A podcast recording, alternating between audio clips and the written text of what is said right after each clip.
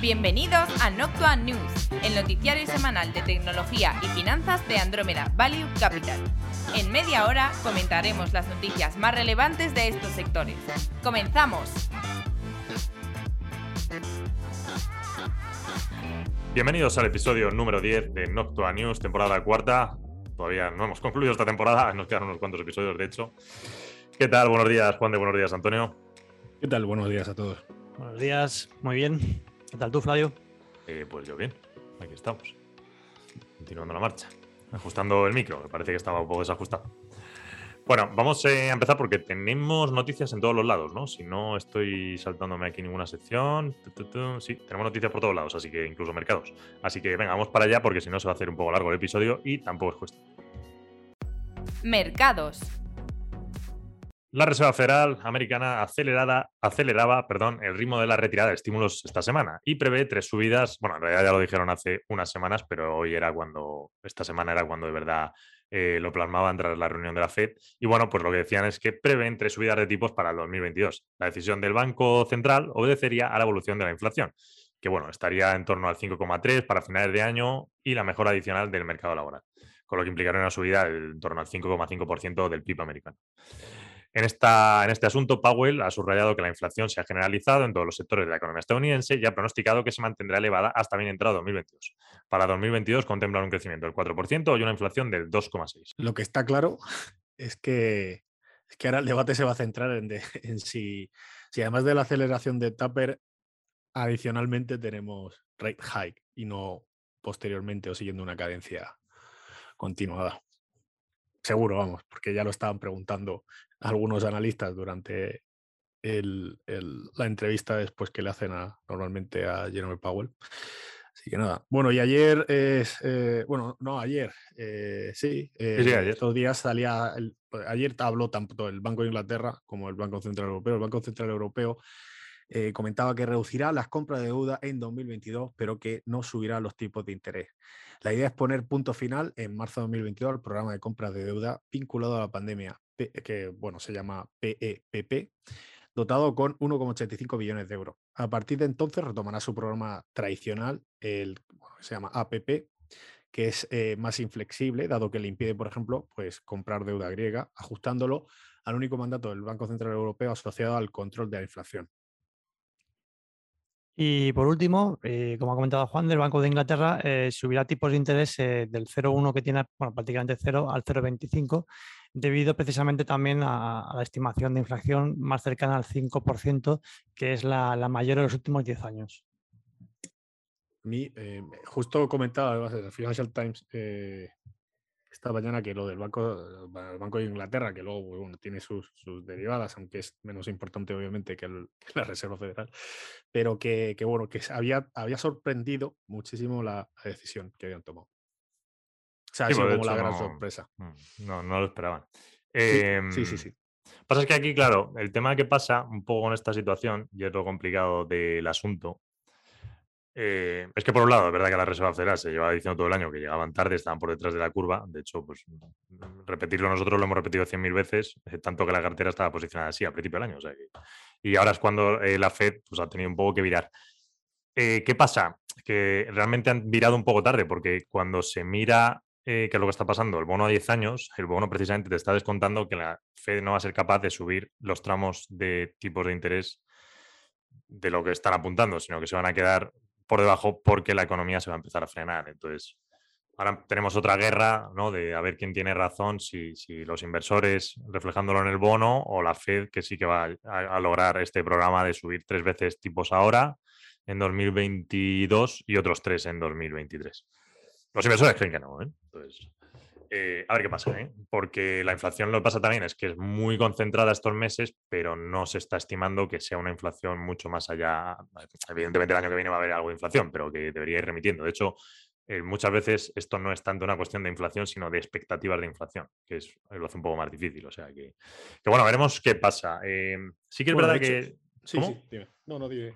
No, que es un poco la sensación que ahora mismo es como todo lo candente con el tema de la inflación, el supply chain y tal. Pero insistimos, el supply chain no ha variado mucho más de lo que estaba en marzo de este mismo año. O sea, que es que eh, lo que pasa es que, bueno, se acumulan varias cosas, sobre todo el tema de la electricidad, de los precios y tal, y como que la gente está más, focalizada en ese asunto, pero si miras el supply en el lado de chips, pues es que la situación en el año lleva siendo igual todo el año. Entonces, a mí me recuerda un poco al pico de, eso de cuando creo que fue marzo, ¿no? Febrero, marzo. También en mm. febrero o marzo, sí, eh, cuando pues estaban también con el tema de esta inflación, con el precio de la madera y, demás historias, ¿no? Eh, luego, por otro lado, con respecto a lo que decías tú, que estaban por detrás de la curva, pues justo la segunda pregunta creo que le hicieron a Powell fue precisamente esa, ¿no? Oye, ¿no creéis que estáis las críticas que os están haciendo, que os estáis quedando por detrás y tal. Y ahora ya están por encima. Tarde.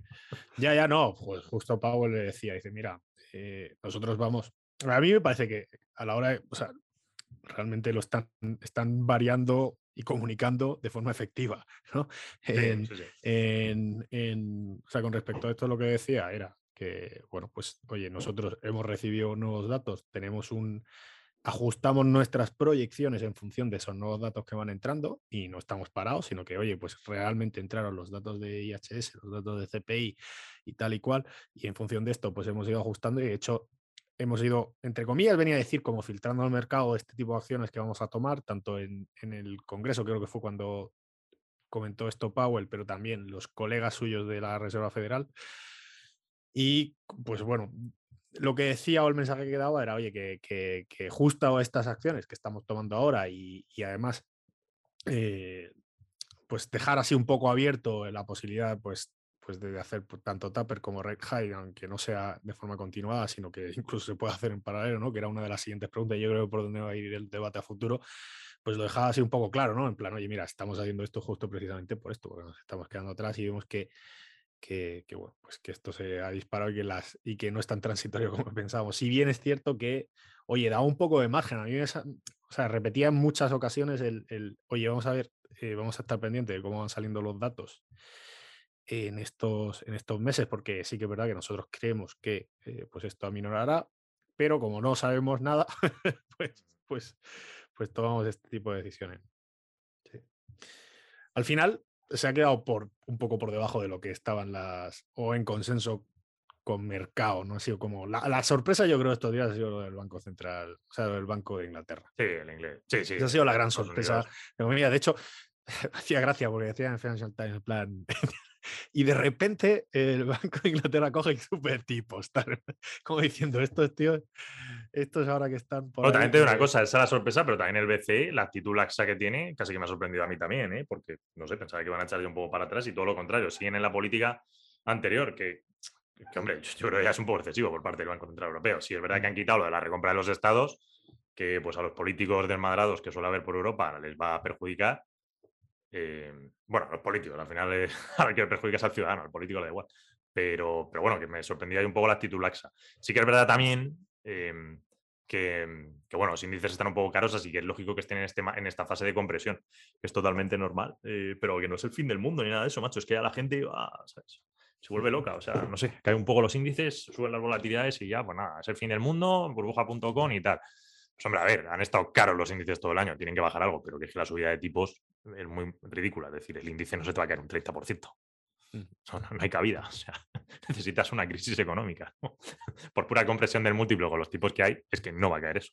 Justo además, Powell también señalaba esto. Decía, oye, eh, la situación, pues en la era eh, Bernanke o cuando hablé la última vez, pues son situaciones distintas, ¿no? Eh, Aquí la economía, oye, pues nosotros estamos viendo como que va mejorando progresivamente, si bien la parte, o sea, ellos al final están enfocados en, pleno empleo y inflación, ¿no? Y dice, sí que es verdad que la absorción de esa gente, que tal, pues oye, en la economía y consiguiendo trabajos y todas estas cosas, pues a lo mejor va a tardar algo más de lo que estimamos. Ah, pues, pero bueno, eh, yo, yo ya digo, esto tampoco me ha parecido como un, un estoy coincido contigo en que tampoco es como una debacle y que estos hombres están dando bastantes pistas para que vaya incorporándose toda esta información al mercado y, y sobre todo lo, la sorpresa de Inglaterra, que eso ha sido lo que, lo que me ha parecido como más interesante esta semana.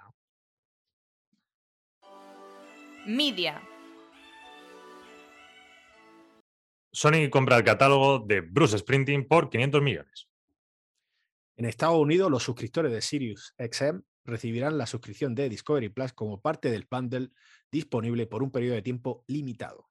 Y para toda la generación boomer, parece que Disney Plus está trabajando en una serie de los Goonies. Sí. También Amazon lanzará The Tender Bar con Ben Affleck próximamente. Y Spotify, eh, pues ayer sabíamos que copiaba la funcionalidad de rating de Apple de, pues esta de, los, de las cinco estrellas, ¿no? De, para valorar para sus podcasts. Que de hecho Spotify está más abajo en tecnología, pero casi tendría más sentido ponerlo aquí. Lo que pasa es que, bueno, eh, había comprado una compañía australiana que era la de Gus. Bueno, es que es imposible pronunciar porque es como Busca, pero con 20.000 O's aquí puestas y no sé cuántas H's y tal. Que básicamente lo que permite es eh, que programas de radio se reconviertan en podcast y, bueno, facilidad de transmisión en ese aspecto y demás. Eh, bueno, no sé. Esto está muy bien en sí, realidad, sí, es buena idea, sí, sí. Siguen con la estrategia esta, pues fíjate con la compra de Anchor, qué buena fue. O sea, buena, en el sentido de distribución de forma facilona, que nosotros, por ejemplo, utilizamos, ¿no? Y esta es otra de ellas. Mm. Si el único problema que lo hemos comentado nosotros muchas veces internamente, no tanto por fuera, es eso, la monetización de la parte de podcast, que es más complicado, porque que el podcast funcione bien, pues es fantástico y, está bien para Spotify como manera de atraer usuarios o un añadido, de hacer el bundle que esté dentro del servicio y tal. Ahora, en cuanto a monetización publicitaria, pues bueno, ahí sigue el tema, no sé. No, la verdad es que nosotros no, tan, tan positivos no somos. Sí, hemos escuchado por ahí cosillas que, no, que a futuro no son tan, tan, positivas, a lo mejor como por lo que podría ser eh, Connected TV y tal. Eh, mm. eh, pero bueno, sí que es verdad que todavía está. O sea, la idea en general era como que los, los los, good old days, como dicen, los, buenos tiempos, la época mejor ha, pasado ya y bueno, esto de la publicidad programática y tal que está, que está por ver, bueno, que está por ver, que no, no, tiene tanta pegada como lo que en teoría se pensaba ni el mercado va a ser comparable a lo que podría ser un Facebook, ¿no? Eh, con, con, con, sí, eso seguro. servicio de ads. Pero bueno, oye, eh, esto, tiene muchas esto, está, esto está, esto está pues todavía formándose, es decir, todavía queda mucha evolución y tal y cual, y, bueno. Sí, queda evolución. Lo que sí que es cierto es que en esta altura, a estas alturas ya, eh, o sea, hay, limitaciones claras de lo que es la publicidad programática en el lado de servicios de podcast. Y, y bueno, no digo que no mejore, pero como decía la gente, el Facebook del audio, pues no, no, no. no o sea, eso no, no, no, En este mundo así tal que tenemos ahora mismo no va a ocurrir dentro de mucho tiempo en otro servicio, con otro tipo de tal, no quiero decir yo que no pudiese ocurrir, pero ahora mismo con lo que hay Spotify, eso no, lo puedo lograr. Mm. Pero bueno, eh, vamos con estrenos de streaming que, no me acordaba y aquí lo habéis puesto, The Witcher 2. Pues sí, que además lo estrenan, creo que hoy. Hoy, sí, lo he estado, o estará ya, bueno. Justo hoy, o sea que, que, que, ya está la segunda parte de The Witcher. Pues nada, me la, pues yo me la veré, tío, porque últimamente no veo nada, paso de ver cosas de series, no hay ninguna que me llame la atención. O sea, tengo dos o tres ahí que voy siempre súper lento. Eh, sucesión, que me gusta, y, y poco más. O sea, esta, esta la veré, porque no sé. The Witcher, la verdad es que me gusta. Tengo abandonada Sucesión, sí. Yo tengo que, darle caña. Y The Witcher, hombre. ¿A, vosotros gustó la primera parte? A ver, tenía sus inconsistencias, pero bueno, no me, no me disgustó. Yo leí un poco de crítica y dicen que, bueno, que, que, está un poco mejor el, el tema de, de, sí, bueno, de, de la historia. era un poco complicado de seguir. Yo, yo, no, yo, yo, no, yo no pude, o sea, la vi entera, pero no, no la puedo poner un positivo ni, ni queriendo. O sea, a mí me pareció entretenida, pero sí que iba con la idea de una especie de Game of Thrones con la historia detrás de Witcher y tal, y como que había salto ahí argumentales que te dejaban un poco de repente en plan, ¿y esto dónde sale? ¿sabes? Se pegaba unos viajes, se pegaba unos viajes argumentales que no tenían, o sea, que te, pegabas unas perdidas muy serias. Pero, yo por lo menos, humildemente. Eh, igual, ¿no? ¿Sabes qué? Ya, ¿sabes qué me pasa a mí? Que el personaje este de Gerard de Rivia como que me cae bien, ¿sabes? Entonces, sí, sí, no, no, las pocas series que entro un poco al trapo por el personaje, me digo, mira, no, no me cae mal. Porque hay otras, tío, es que no. O sea, ¿No estabas quizás hablando de Mandalorian? Pues mira, Mandalorian la tengo ahí, que sé que a la gente le gusta mucho y tal. ¿Sabes qué pasa? Que a veces, eh, perdón, Disney me presenta las cosas tan infantiles, tío, y de Mandalorian tampoco ser tan infantil, pero no sé, a mí me parece infantil, ¿sabes? Entonces me saca, me saca, me, saca, tío, me saca. Me saca de la serie. me cuesta mucho. Esto, esto en Navidades con un Baby Yoda lo solucionamos, Flavio. Tío, mira, Baby Yoda, Baby Yoda. A mí es que me da igual. Si es que no. O sea, lo que, ¿sabes? Lo que me gusta es arco argumental del personaje, que tenga una profundidad, que me muestre algo. No sé. Que lo mismo Mandalorian lo tiene y no lo he entendido, ¿sabes? Tampoco es que The Witcher tenga un arco argumental de la leche, pero bueno, que no sé, caigo, me cae un poco mejor eh, por lo que sea. Bueno. Pero bueno, no sé, ya, veremos. En fin, eh, venga, vamos con gaming. El juego más vendido de la semana ha sido Halo Infinite o Infinite. No, Infinite está bien. O sea, Mm, eh, de hecho, imagino, bueno, eh, como llevan la campaña online, que es free to play, si no recuerdo mal, y la parte del juego, bueno, pues esto evidentemente es para. O sea, no para la parte online, pero lo que es la campaña tradicional, perdón, que me estoy explicando mal. Bueno, y en cuanto al Lightning Round, en primer lugar, Embracer Group, pues compra a Asmode por 3,1 billón enfocada en juegos de mesa. Final Fantasy XIV, eh, pues está tan saturado o está saturando tanto los servidores que Square Enix ha decidido impedir las ventas durante una semana. Esto es morir de éxito re- realmente. Y Bueno, también, también había algún bug por ahí, por lo visto. Había varias cosillas. No sé si lo del el, el log este 4, el de Apache, de los servidores Apache también habrá afectado. O sea que han, han- han colocado, disfrazado de claro. éxito. una caída de servicio. Ya, tío, es el Es marketing. buena estrategia, es buena estrategia. ¿sabes? Y Ubisoft, ha- sí, sí, lo han hecho muy bien. Y Ubisoft hará un, un remake de, de Splinter Cell. Bueno, en cuanto a los juegos más vendidos de esta semana, igual que, uy, perdón, esta semana no, este último mes, vamos a hacer una batería así rapidita, que hace tiempo que no lo hacíamos, porque siempre decimos el de la semana, entonces más o menos de seguirlo, pero bueno, lo hacemos un poco ahora porque es la de las fechas navideñas y porque para los estudios de videojuegos es el, el periodo gordo grande de, cuando vendes en el año, que es este noviembre, coincidiendo con Black Friday y ahora lo que es diciembre. Entonces, en noviembre los principales juegos pues, fueron el Call of Duty Vanguard, el Battlefield 2042, nueva edición de Pokémon, el Forza, el Madden, que siempre está ahí, Mario Party Superstar, el Guardianes de la Galaxia de Marvel, eh, que hacía los de Eidos Montreal, que yo lo estoy jugando y la verdad es que, bueno, me entretenido el juego. El FIFA 22, el Far Cry 6 y el NBA.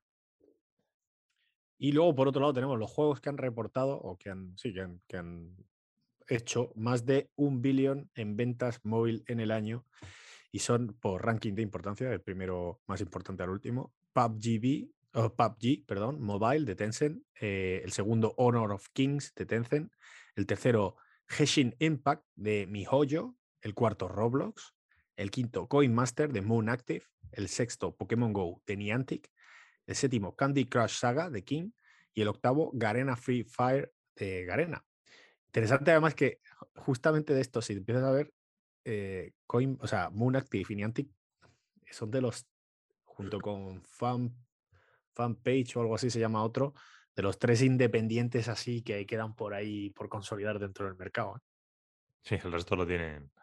lo El tienen- resto bueno, todos pertenecen a grupos. El resto es Tencent, Sí. prácticamente. Hacía gracia hace poco un comentario de un señor que estaba metido en la industria y decía, bueno, Epic, Epic es independiente, pero en realidad no es independiente porque lo tiene pillado Tencent por, por donde hay que tenerlo. Nah, a ver, en realidad sí que son bastante independientes, ¿eh? No, yo creo que, al menos, no sé, yo por cuanto sé, eh, Tencent en Epic tampoco. Bueno, de hecho, no es Sony también la que tiene. No, pero no es con Epic. O sí tenía algo con Epic. A ver, Sí. Ya no me acuerdo. No, creo que no, ¿eh? Eh, ah, sí, sí, invierte 250 millones, millones de dólares en Epic. Sí, sí, sí. Nada, nada. Bueno, Que decía en tono jocoso, ¿sabes? O sea, tampoco sí. sé. O sea, sé que tiene una participación bastante amplia y seguramente haga cierta influencia, aunque bueno, eh, está claro que son independientes. Tecnología. Empezamos con Apple y los lead times, que son los tiempos de espera, dicen que mejoran, los tiempos de espera para sus productos. Dicen que mejoran, pero aparecen datos oficiales de ventas flojas del nuevo iPhone 13 en China durante el mes de noviembre. Y esto dice, bueno, pues la China Academy of Information and Technology. Sí, que son los que proporcionan.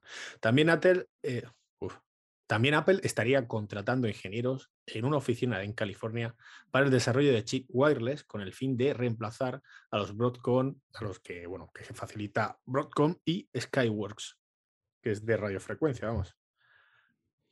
Am, y pasando ahora, Palo Alto y Zscaler han entrado en el Nasdaq 100 esta semana.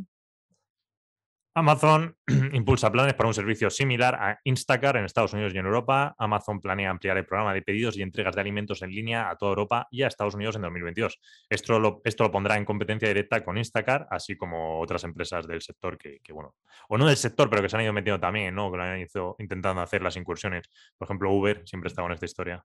Eh, Dordas en Estados Unidos. Nos movemos a Intel, que va a construir una nueva fábrica de, de ensamblaje y testeo, bueno, y testing en Malasia por valor de 7 billions, que estará operativo a partir de 2024. Y Palantir, que firma un acuerdo adicional de 116 millones con la Armada estadounidense. Así que ya, ya os imagináis lo que va a hacer la cotización. Pues eh, debería subir. Eh, Oracle eh, apunta a la empresa de análisis de datos sanitarios Cerner perdón, para intentar adquirirla por 30 billones. Esto se, se, filtraba hoy, viernes, centrada en dar servicios a hospitales para almacenar y analizar registros médicos. Reddit está preparando su salida a bolsa con una valoración estimada inicial de los 10 billions, de alrededor de los 10 billions. Autodesk compra Proes, eh, compañía en cloud dedicada a hacer estimaciones en el presupuesto de construcción. Y Adobe esta semana anunciaba como su servicio de Adobe Spark, que la funcionalidad es un poco más facililla de esta mezcla entre, bueno, Premiere, eh, Photoshop y tal, intenta, no, lo cerraban o lo reconvertían más bien en un competidor claro de Canva. Que está muy bien por otro lado, porque la verdad es que Canva está dando unos resultados tremendos. TikTok comentaba que está retocando el algoritmo para aportar algo más de diversificación en el contenido. Verizon y Google se unen para ofrecer servicios de computación de borde 5G de, Edge. La idea es combinar los servicios de, red de 5G de Verizon con la, distribución Cloud Edge de, de, Google. Plataforma, claro. Para ofrecer a los clientes capacidades mejoradas de cómputo y almacenamiento. Y finalmente Reino Unido ha considerado que la compra de torres de CK Hutchinson, madre mía, que mal pronuncio, por parte de la española Celnex, puede afectar a la competencia y comportar un incremento de precios, por lo que pide que proponga medidas para evitar esta situación. Celnex eh, anunció hace algo más de un año la compra de estas 24.600 torres de, telecomunicaciones a, Hutchinson, madre mía, que se me traba la palabra, en Europa por 10.000 millones de euros, 6.000 eh, de ellas que se encuentran en Reino Unido y por el momento Italia y Suecia ya lo han aprobado. Y nos movemos a la parte de criptos, en la que tenemos pues, la primera noticia, Block, que es eh, como han renombrado Square, lanza una nueva funcionalidad para Cash App, en la cual o a través de la cual permite regalar acciones y Bitcoin. Y MicroStrategy, que se está aprovechando de la caída de Bitcoin actualmente y ha comprado 1.434 Bitcoins por unos 82 millones de, de dólares en cash. Por cierto, estaba, bueno, estaba viendo esta mañana cómo va el canal de MicroStrategy y las ventas y tal, y la verdad es que van mal. Lo que es, lo que es la venta del producto Core, no el tema Bitcoin. El producto Core no, no va muy allá. Eh, pero bueno, como mm, lo que ahora parece que se dedican a Bitcoin o la gente lo valora por Bitcoin. Es pues el mejor fondo de divisas del mundo. Sí. Bueno, eh, en otro lado, Modi, el primer ministro de India, cree que deben establecer normas globales para la regulación de tecnologías como las cripto. Visa y Nubei lanzan eh, bueno, se unen para lanzar tarjetas de crédito amigables con las criptos. Y más lanza un tweet en el que comentaba que Tesla va a permitir que la parte de submerge, por ejemplo, tazas, sudaderas, eh, yo que sé, gominolas de, del señor más, se compren con, con dos coins y eh, va a hacerlo a nivel experimental. Obviamente, pues con esta, una vez que se, que, se, filtró este tuit o se, comparte este tuit, pues eh, Dogecoin subía un 25%. Y finalmente Binance, esa compañía que todos los estados quieren acabar prohibiendo, lanza Project Shield, un programa de auditoría de seguridad para la protección de los usuarios. Y Binance Asia Services, el operador de Binance, ha retirado su solicitud a la Autoridad Monetaria de Singapur eh, que le permite operar el intercambio de criptodivisas, criptomonedas regulado en el país. Con esto cerrará su operación a partir del 13 de febrero del próximo año, 2022. Los usuarios de la plataforma deben cerrar todas las posiciones abiertas y retirar sus activos en dólares Singapur y criptomonedas para esa fecha. Esta decisión viene precedida por la prohibición para operar a Binance como entidad separada que operaba pues, pues el intercambio de criptomonedas. ¿no? Binance.com en el país hace unos meses. Es decir, que vamos, que te, hacen, que te han hecho una gracia. Porque además, como tengas que liquidar las posiciones, pues, pues, pues ya sabes. Supongo que la moverás a otro, ¿no? otro monedero y tal. Eh, vamos, supongo que será lo que hace la gente. Em, pero sí, sí, no, es eso. A Binance le están. De hecho, por eso en Estados Unidos han intentado lo de la separación entre Binance US, Binance Asia. Que de hecho allí ya no se está prohibido Binance Asia. Estoy un poco perdido en esa parte. Pero, pero bueno, en Canadá. Sí, tienen ahí un, un follo montado. La verdad que yo tampoco sé exactamente cómo está el tema, pero pero tienen problemas, bastantes problemas regulatorios. ¿eh? Que fíjate, por otro lado, luego Coinbase, esto, estas cosas que decían desde el principio, Coinbase diciendo, oye, esto es una ventaja, el llevarnos con el regulador tanto y tal, pues fíjate. Sí, sí, está haciendo. la, propia, la propia gente de Coinbase te dice que a Binance lo van a prohibir. O sea, es ya casi vos, no sé si vos populi, pero vamos, que ya te lo digan así abiertamente ellos, pues, pues el río suena, agua lleva. Eh, ok, vamos a movilidad. Automóviles. Uber, que se asocia con Motional, eh, pertenece bueno, a Hyundai y Aptiv, para probar el reparto de comida sin conductor en este año 2022. Emotional también tiene un acuerdo con Uber y con Lyft, perdón, más allá de Uber, también con Lyft, que proporciona a la compañía vehículos sin conductor como parte de un programa para lanzar este servicio de robotaxis en Las Vegas en 2023. Seguridad. El Departamento de Seguridad Nacional de los Estados Unidos, que se llama, las siglas son THS, ofrece pagos de hasta 5.000 dólares en virtud de un programa de recompensas por errores llamado Hack DHS. La fase 1 involucrará a los piratas informáticos, es decir, a los profesionales de ciberseguridad examinados, que realicen una evaluación virtual en ciertos sistemas externos del DHS. La segunda fase involucrará a los llamados piratas informáticos que participan en un evento de piratería en vivo y en persona. Y la tercera fase que esta es pues, la última, involucrará al DHS identificando y revisando las lecciones aprendidas y planificando futuras recompensas por errores. Esto es una parte, esto es una metodología proactiva para, buscar, para buscar por ahí eh, vulnerabilidades. Está bien. Que normalmente suele ser muy, muy, muy poco proactivo el asunto, suele ser más aún al contrario. Yo te lo comento porque lo he detectado y luego tú te haces el sueco y y, te cuesta un montón hacerlo. Y por otro lado, eh, de la noticia de la semana pasada, AWS ha dado explicaciones sobre la interrupción de sus servicios que comentamos, en la parte de cloud, en la que, eh, bueno, más o menos vino a, explicar que los problemas comenzaron eh, en, su, región de centro del estado, de la parte este de Estados Unidos, en Virginia, cuando una actividad automatizada que estaba destinada a escalar la capacidad de unos de servidores alojados en la red principal de AWS desencadenó un comportamiento inesperado. Y como consecuencia de esto, pues eh, prácticamente toda la red se le, se vino abajo, afectando a todos los servicios que, habíamos comentado, tanto a nivel propio interno de AWS como, por ejemplo, Netflix y, Disney Plus. Y Ring y tal, fíjate qué risa. Una cosa, eh, también esta semana se cayó otra vez, esta vez creo que fue el, US East 2 o algo así, pues tuvieron otro problema. Sí, sí, se cayó de AWS. Esta semana se cayó otra vez, así que algo, algo debe haber por ahí. Vale, y bueno, luego está la noticia gorda, loca, fin del mundo de la semana, que sí que es importante. Eh, entonces vamos a tocarlo un poco por arriba porque hay bastante cosilla, pero bueno, lo mismo es un poco demasiado complejo o árido y ya no se aporta tanto. Pero bueno, lo de el caso. ¿Cómo? Sí, que igual tanto comentamos lo que es la vulnerabilidad. Sí, aquí tenemos todo el texto y es, duro. Eh, entonces, bueno, lo del el, el Log4j, que básicamente dentro de una biblioteca de código abierto desarrollada por Java para Apache Foundation, que permite a desarrolladores de software escribir mensajes de registro, cuyo propósito bueno, pues es dejar constancia de una determinada transacción en tiempo, eh, lo que pasa es que aquí se ha encontrado una, vulnerabilidad. ¿vale? Una vulnerabilidad día cero, es decir, que no tiene parcheo y que se, de hecho se está explotando porque... Em, no sé qué compañía, no sé si fue. ¿Alguien ha leído esta semana? Alguna compañía de estas de Vulnerability Management que decían que, ya habían notado desde noviembre. Eh, em, es que era Tenable en el Analysis Day. Sí, era Tenable. Antes de ayer dijo que estaba detectando o sea, una barbaridad, no sé cuánto era, no sé, eh, uno, dos, tres servers por, por, por minuto o por algo así. Espérate, lo voy a buscar, porque era una.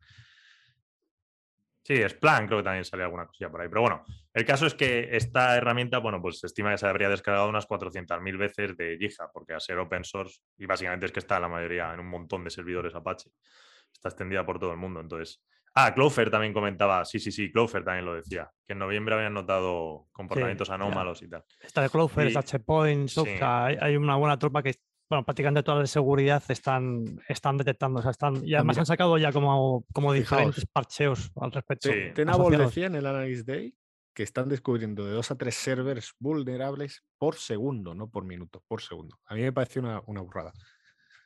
Está datos vulnerables, tío. A ver, que esto es una. Sí, es que es típico, tío. O sea, que esta herramienta, sabes, que. Es común, vas a ser open source. De hecho, pues bueno, es fácil. este es el problema del open source, precisamente. Cuando te dice un CISO de implantar en una empresa servicios de open source, siempre es esto. Es en plan, bueno, problema de los parcheos, problema de la seguridad, problema de tal. Lo que pasa es que las open source se utilizan, son gratis y, a ver, que muchas veces son las que van más adelantadas en, la industria.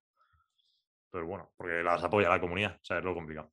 Entonces, a ver, en cuanto a servidores afectados, pues es que ha habido un montón que han ido cayendo esta semana y decían que tienen problemas. O sea, el principal de este asunto es que se les puede utilizar como vector de entrada de la empresa y realizar ataques. Entonces te decía, Marriott estaba afectada, Yamaha estaba afectada, Tesla estaba afectada, Sony Music estaba afectada, Samsung estaba afectada. Bueno, aquí hay una barbaridad, de hecho. En fin. Eh, no, no, como este hombre que no da punta sin hilo, eh, salía el Nikkei Arora diciendo que por supuesto todos los que estaban con palo alto pues que, que estaban protegidísimos. O sea que... Pues si no, pues es un día cero. no, no, bueno, pero aprovechó a la vez. O sea, ahí está públicamente el LinkedIn puesto. O sea, que sí, sí, sí, es cierto que, que, yo creo que eh, por lo menos la, la eh, Software Foundation ya ha sacado un parche. Entonces, bueno, sí, ya ha habido, creo ya ha habido. Entonces, yo me imagino que entre lo que hayan hecho cada uno a nivel eh, propio, o sea, que cada una de las empresas distintas de seguridad haya sacado su, su solución, entre comillas, una vez identificado, y luego el parcheo, pues eh, obviamente luego el despliegue de, hacer la, actualización, pues mm, no se puede hacer isofacto, necesitas ventanas y todas estas historias. Entonces, bueno, pues cada cual aquí se apuntará a la historia. Ahora es verdad que para una empresa de vulnerabilidad, de escaneo, tío, esto es, esto es eh, vamos. Eh, petróleo, esto es petróleo. petróleo, tal cual, o sea, dinero. Porque ahora ponte tú a buscar servidor por servidor a ver cuál puedes tener afectado. O sea, sí, sí, sí. Y vamos, es el, el, mensaje con el que habría el Analyst Day justamente Tenable. Aquí estamos nosotros, ¿no? Venida a nosotros. Aquí esto, es un tailwind, o sea, un viento de cola que es bueno, positivo, tanto para el mercado de vulnerability management en general como para nosotros en particular. Ok, bueno, pues nada, lo dejamos aquí y volveremos la semana que viene. Eh, nos quedarían los dos episodios pendientes, entonces, pues nada, eh, es lo comentado que ya dijimos en su momento y simplemente organizarlo nosotros y ya está. Entonces sería uno la semana que viene y otro ya, pues que no podríamos grabar. Bueno, la, la semana que viene tampoco lo podemos grabar el viernes. Bueno, sí podemos grabar los viernes por la mañana, se viene bien. Porque ya por la tarde con estos temas de Nochebuena se nos complica. Sí, por la tarde es un poco jorobado. el, golfo, el golfo oscuro, ¿sabemos de él? El elfo. eh, sí, hablé con él esta semana. Me dijo, dijo, bueno, luego lo concretamos, escribiré pues, esta tarde y tal. Y para la semana que viene. Pasa es que, claro, si viene, no le vamos a decir que el 24. Claro, por eso, por eso. a peinar, ¿sabes? Por eso estaría feo. Pues bueno, Le diré, sí, le diré, le diré a ver si el 22 o el 23 le viene bien. Y, bueno, vale. Y ponemos. Y luego ya el último sí que lo hacemos nosotros cuando veamos. Hasta el mismo 31 lo que queramos. Ok, pues nada, es... hasta la semana que viene. Hasta la semana que viene y un fuerte abrazo. Adiós. Venga, chao. El contenido de este podcast es informativo y no debe tomarse como asesoramiento en inversiones o como recomendación de compra o venta de acciones o productos financieros y no está dirigida a inversores o inversores potenciales en Andromeda Value Capital.